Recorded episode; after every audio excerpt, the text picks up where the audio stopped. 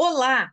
Que bom te encontrar de novo no sexto episódio da série de podcasts do Transcares. E o tema de hoje está quente. Vamos falar das alterações do Código de Trânsito Brasileiro, que entrou em vigor na segunda-feira, dia 12 de abril. Eu sou Ana Carolina Passos, assessora de comunicação do Transcares, e desta vez vamos receber a advogada Alessandra Lamberti, uma das assessoras jurídicas do sindicato. A você que está nos acompanhando, entre e sinta-se muito à vontade. E doutora Alessandra, seja muitíssimo bem-vinda. Olá, Ana, olá, ouvintes. É um prazer enorme participar desse meio inusitado de comunicação. E eu queria aproveitar o momento para é, destacar o excelente trabalho que você, toda a equipe de comunicação do Transcares tem se esforçado em fazer e assim, diante dessa necessidade e urgência do tema, espero né, trazer alguns comentários que possam é, agregar né, o conhecimento para o pessoal do setor, para que eles fiquem por dentro dessas mudanças e possam né, adequar a melhor forma dos processos internos. E como já dizia a Coronel Natália, né, com alegria. Obrigada, doutora Alessandra. É, é, a gente lá na comunicação, eu e Priscila, é, quer dizer, eu costumo dizer que, eu gosto, costumo não, eu gosto de dizer que a comunicação, ela é viva, ela tem que ser viva. E como algo vivo, ela tem que acompanhar as tendências. Então, se as tendências, se a tendência do mercado traz, dentre outras coisas, o podcast, então vamos nós abraçar o podcast. Então, obrigada. Com alegria. nossa, com muita alegria, sempre. Bem, então vamos lá. Doutora, as principais mudanças no Código de Trânsito Brasileiro estão relacionadas ao motorista, como o aumento do limite de pontuação da CNH de 20 para 40 pontos, o aumento da validade da CNH de 5 para 10 anos e também a possibilidade de pagar multas com 40% de desconto. Mas existem outras alterações importantes na legislação que precisam ser debatidas. E uma das mudanças estipuladas que vem gerando, ainda vem gerando dúvidas e debates entre, entre condutores, entre transportadores, é relacionada ao exame toxicológico. Este exame é obrigatório para motoristas profissionais das categorias C, D e E, ele detecta o consumo, ativo ou não, de substâncias psicoativas no organismo do condutor em uma janela de 90 dias. Se o resultado for positivo, além de representar que o motorista pode oferecer risco ao trânsito, isso implicará no descumprimento de uma lei. Portanto, caberá aplicar as devidas punições. As novas regras do toxicológico são um assunto tão em voga que ganharam, inclusive, uma edição do projeto Pílulas Trabalhistas, desenvolvido pelo Transcares em parceria com o Lamberti e Figueira Advocacia e Consultoria, o escritório de Alessandra e da Mariana Figueira. São as duas quem comandam as informações em pequenas doses que realizamos todo mês o encontro virtual aconteceu, o último encontro, né, a edição que debateu esse tema, as alterações do código e, por consequência, as novas regras que estão valendo para os exames toxicológicos, ele aconteceu no dia 27 de abril. E como o tema não se esgotou, nós estamos aqui novamente falando dele. E como eu imagino que você que está nos acompanhando esteja com muita vontade de ouvir o que a doutora Alessandra tem a dizer, vamos começar dando uma contextualizada no tema central do podcast. Né? Eu, eu primeiro falei um pouco sobre as mudanças do código, falei um pouco sobre os exames, para situar você que está nos ouvindo naquilo que nós vamos falar, naquilo que nós vamos tratar, e agora nós vamos entrar especificamente no podcast, na entrevista com a doutora Alessandra. Doutora, para começar, é possível fazer uma análise rápida da legislação que entrou em vigor em 12 de abril? As mudanças são boas, elas tendem a trazer melhorias, mais consciência, ou é tudo mais do mesmo? Então, Ana, na verdade é o seguinte, o Código Brasileiro, ele é de 97, né? Entrou em vigor em janeiro de 98. Então, era uma legislação com mais de 24 anos.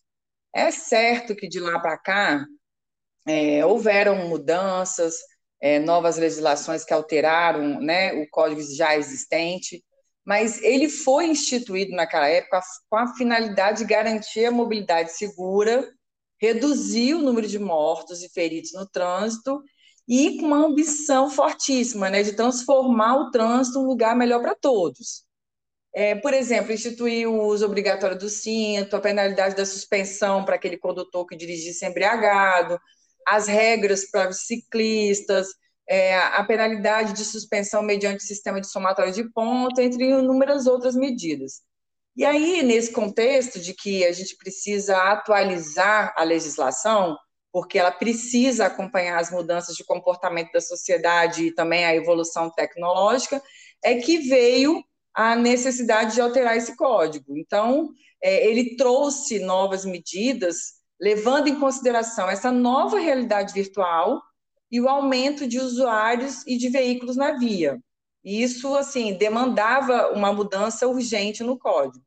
Então, é, essas mudanças, é, de fato, mantiveram é, um sistema de trânsito seguro, é, a intenção é diminuir a quantidade de acidentes e mortes, é simplificar os processos e a vida do cidadão, é a redução da burocracia dos custos, é, promover medidas de educação e, inclusive, Ana, privilegiando o bom condutor. Isso é uma, é, assim, é uma novidade que é bem legal de destacar. Então, o que eu posso assim mais salientar para a mudança do código é exatamente essa, é o fato de que ele está vindo para atualizar a lei, focando na benesse da tecnologia e na formação da consciência do cidadão, né, incluindo aí o endurecimento das normas para aquelas condutas graves no trânsito. Essa é a principal mudança. Joia. Bem, é, então, como o assunto foi debatido nas, nas pílulas trabalhistas, eu quero focar a conversa mais na questão voltada aos exames toxicológicos. Uhum. Quais são as novas regras para realizar e renovar o exame? Então, Ana, por incrível que pareça, não houveram mudanças na forma como realizar ou renovar o exame toxicológico de ampla janela de detecção de substâncias psicoativas. É, o que, que aconteceu? Lá em 2015, quando foi publicada a Lei 13.103 de 2015, é, que alterou a 12.619, essas legislações elas trouxeram novas obrigações para o devido exercício da profissão de motorista. Então, havia necessidade de alterar não só o Código de Trânsito, como também a CLT, porque a legislação precisava abarcar a, a, a profissão de motorista, e não, necess, não só o motorista empregado. Então, em relação ao exame toxicológico, lá com essa 13.103 de 2015, houve, é, foi inserido o artigo 148A do CTB, veja que eu estou falando do Código de Trânsito Brasileiro, né? E é, nesse 148A já havia a regulamentação de obrigação de realização do exame para o motorista profissional que pretendesse a obtenção e a renovação da carteira nacional de habilitação nas categorias C, D e E. E ainda nesse 148A do CTB, nos parágrafos 1 e 2, já existia a obrigação de realização desse exame intermediário, ou seja, esses profissionais que tinham habilitação com validade de cinco anos, a obrigação era renovar o exame a cada dois anos e meio. E para aqueles profissionais, motoristas, né, com habilitação com validade de três anos, a renovação ela deveria ser feita a cada ano e meio. Então, isso já estava estabelecido no Código de Trânsito. Além disso, essa Lei 13.103 de 2015 alterou também o texto da CLT, como eu já havia comentado. E aí ele trouxe o 235B, inciso 7 onde é, traz a instituição é, e a obrigação do motorista de submeter-se a exames toxicológicos com janela de detecção mínima de 90 dias e a programa de controle de uso de drogas e de bebidas alcoólicas instituída pelo empregador, com sua ampla ciência, com pelo menos a cada dois anos e meio, podendo ser utilizado para esse exame lá, junto com o empregador, o exame que estava então previsto no Código de Trânsito. Então, Ana, assim, não houve mudança quanto à obrigação de realização do exame, seja para obtenção, para renovação, ou esse comentado aí, exame periódico. Eu gosto de chamar de exame periódico para distinguir lá do exame da, da, da CLT. E a grande novidade é, com a legislação é a inserção da penalidade vinculada ao descumprimento dessa regra.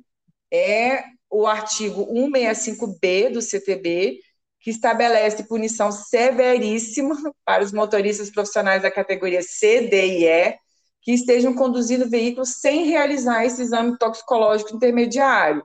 Então, ele deu um prazo, o novo código deu um prazo para que esses motoristas atualizassem esses exames, para daqui em diante, a cada dois anos e meio, eles façam essa renovação. E é, eu gosto de destacar, Ana, que essa punição agora é de cunho gravíssimo e a penalidade de multa gravada em cinco vezes. E, além disso, vai também ter penalidade de suspensão do direito de dirigir por três meses e condicionando o levantamento dessa suspensão à inclusão no RENASH, que é o cadastro desse condutor junto ao órgão, de resultado negativo em novo exame. E também vai ser punido de igual forma o condutor que exerce atividade remunerada é, ao veículo e não comprova a realização do exame toxicológico intermediário por ocasião da renovação da habilitação nas categorias C, D e E. Então, a ideia é que não havia punição pelo descumprimento da regra e agora isso veio inserido no novo Código de Trânsito. Joia. É, veio para apertar mesmo, né? Ou faz é. ou faz.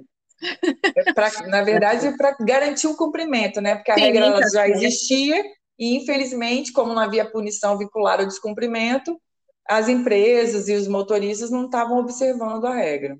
Dentro desse contexto, eu não sei se a gente pode continuar é, explicando melhor isso.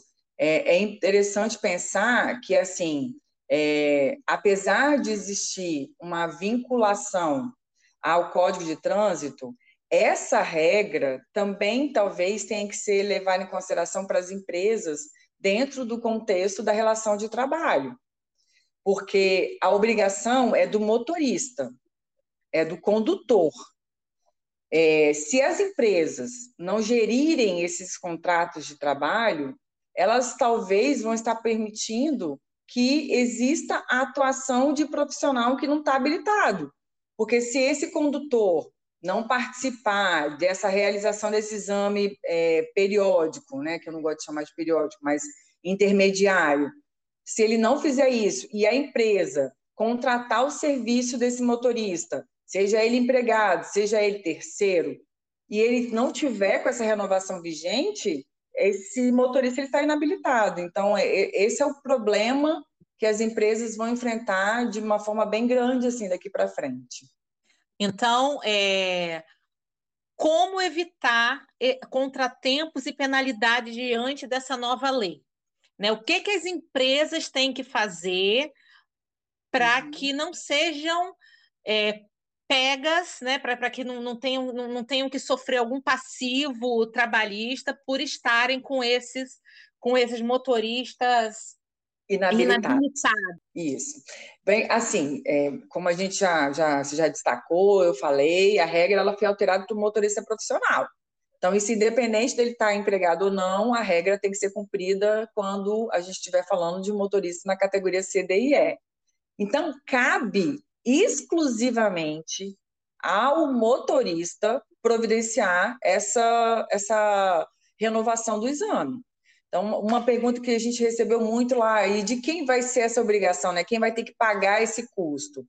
Para esse motorista profissional, junto ao órgão fiscalizador, ele é que vai ter que fazer o pagamento desse, dessa renovação. A empresa não tem é, muito que a ver com isso.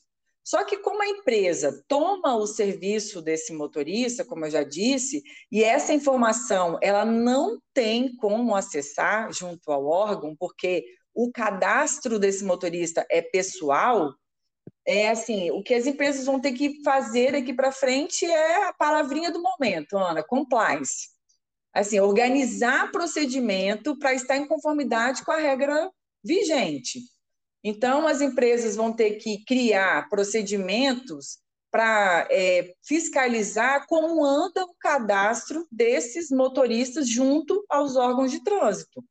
Então, por exemplo, a gente já pesquisou e entrou até em contato com as empresas para tentar entender como é que isso funciona, e existe o cadastro da CNH digital, que é o que a gente tem orientado as empresas a buscarem junto aos seus colaboradores e prestadores de serviço, para que a cada viagem eles exibam é, como, a, como, como é que esse cadastro está perante o órgão, para que é, tenham certeza de que é, esse motorista está devidamente habilitado para seguir viagem, né?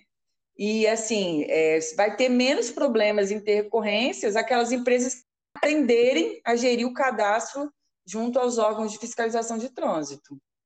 É, e aí, uma coisa importante também, Ana, dentro desse contexto, é que é, houve prorrogação do prazo para adequação à regra, e considerando né, o problema da pandemia, dessa coisa que a gente está vivendo, foi publicado pelo Conselho Nacional de Trânsito, o CONTRAN, a deliberação número 222, que escalonou a obrigação de renovação desse exame ao longo de 2021.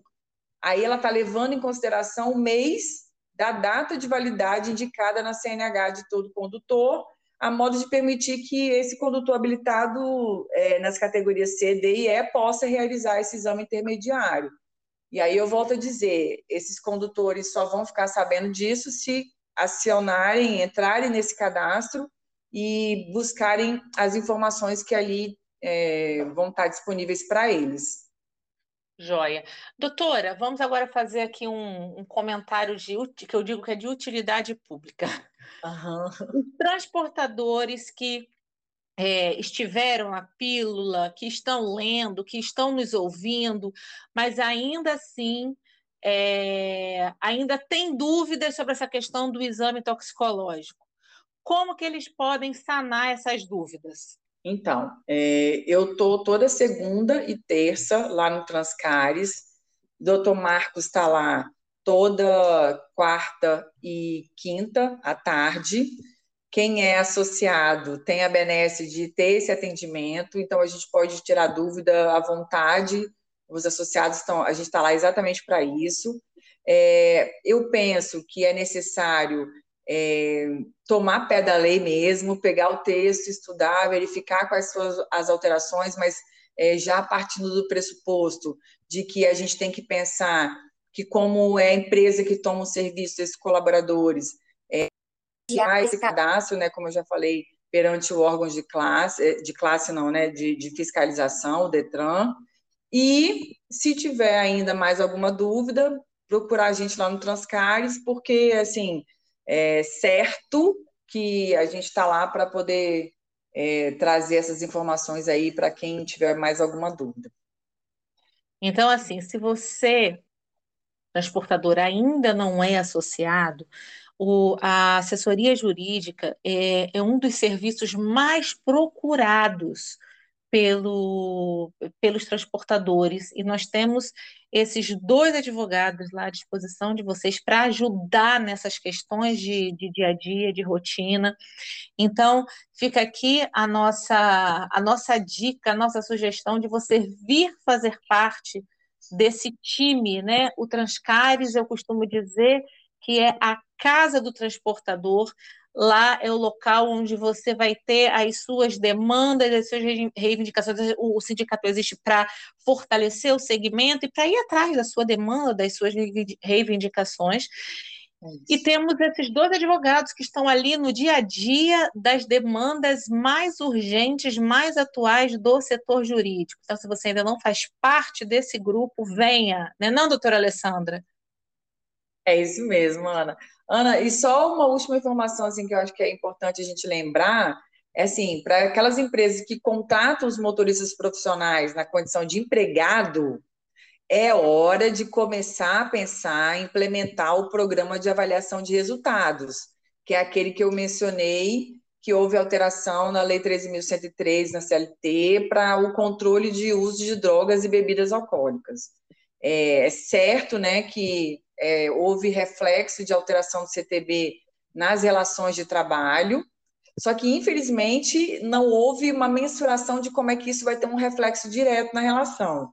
Assim, né, os empresários não, não, não foram é, questionados em como vão poder proceder daqui para frente. Então, é, é momento de parar, repensar seus negócios, para que a gente possa levar em consideração essas novas limitações da lei e evitar qualquer tipo de prejuízo. É isso mesmo. Ouçam a doutora Alessandra e venham para o Transcares. Você, transportador que ainda não é associado, e você, transportador que está conosco, pode usar e abusar da nossa assessoria jurídica, né, não, doutora? É isso mesmo. E assim chegamos ao final de mais um podcast do Transcares. Doutora Alessandra, mais uma vez, muito obrigada por sua disponibilidade e por tanta informação compartilhada. Ai, Ana, eu que agradeço a oportunidade. É sempre um prazer falar sobre essas questões de setor. E, como você disse, venham se juntar a esse time de empresas e benefícios, porque juntos somos mais fortes. É exatamente isso. E por hoje é só, minha gente. Espero que tenham gostado. E se gostaram, pode voltar. Até a próxima!